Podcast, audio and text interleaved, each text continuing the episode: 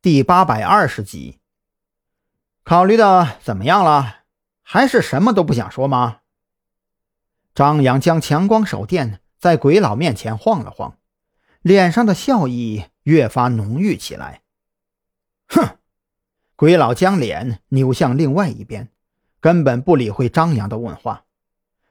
我说：“医生啊，我怎么觉得他这伤口没有处理干净啊？会不会感染啊？”张扬乐呵呵地放下强光手电，对着医生开口问道：“啊，没处理干净？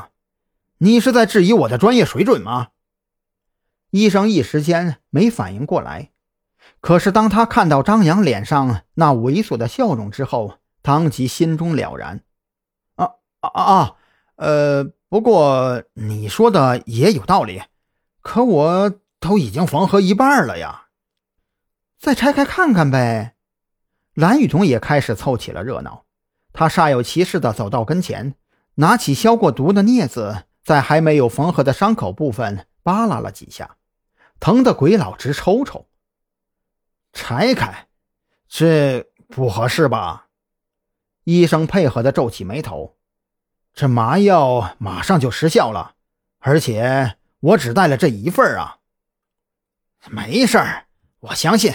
他是个意志坚强的男人，张扬煞有其事地郑重道：“再说了，站在他的立场上，相比较拆开伤口重新缝合的疼痛，他肯定更不愿意面对伤口感染溃烂吧？”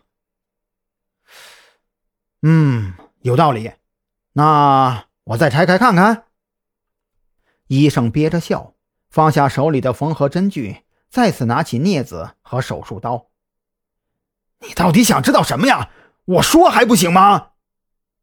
鬼老是彻底崩溃了，他这会儿额头上满是汗珠，一半是疼的，一半是急的。哎哎哎，你这话就不对了，说的跟我们是在暴力逼供一样。赵军义正言辞地走到跟前，现在是法治社会了，我们作为维护法律尊严和社会秩序稳定的光荣人民警察。怎么会做出这样的事情呢？我告诉你，诬陷警察可是要负法律责任的。鬼佬彻底傻眼了，他忽然发现，和眼前这几位一比，自己之前见过的那些人竟然是如此可爱。眼看着医生手里的手术刀就要触碰到已经缝合好的伤口，鬼佬眼一闭，心一横，直接豁出去了。我知道云雀的隐藏账号，我还知道。云雀的两个安全点，我都说了，我们真的不是在暴力逼供，你老老实实待着，安静点手术很快就完事了。最后的最后，在鬼佬哭着喊着要招供的情况下，赵军这才对着医生致以歉意的笑容，安排蓝雨桐开车送他回了医院。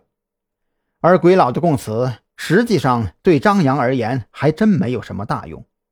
据他供述，许志伟调查了云雀的银行账户，发现那里边只有不到一万块钱的余额。至于说云雀的其他两个安全点，更是毫无意义。张扬都已经准备好诱捕云雀的口袋了，还费劲巴拉的去他的安全点干嘛呀？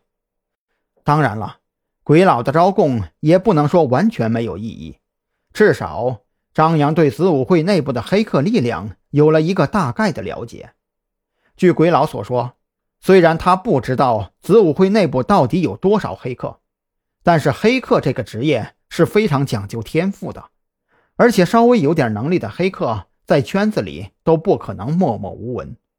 而他并未听说过有什么厉害的黑客加入子午会，所以他认为子午会内部黑客的数量或许不少，但是有实力的黑客应该一个巴掌就能数得过来。张扬对此并没有完全相信，当初的童宁不也是信誓旦旦的这么说过吗？结果脸都被打肿了。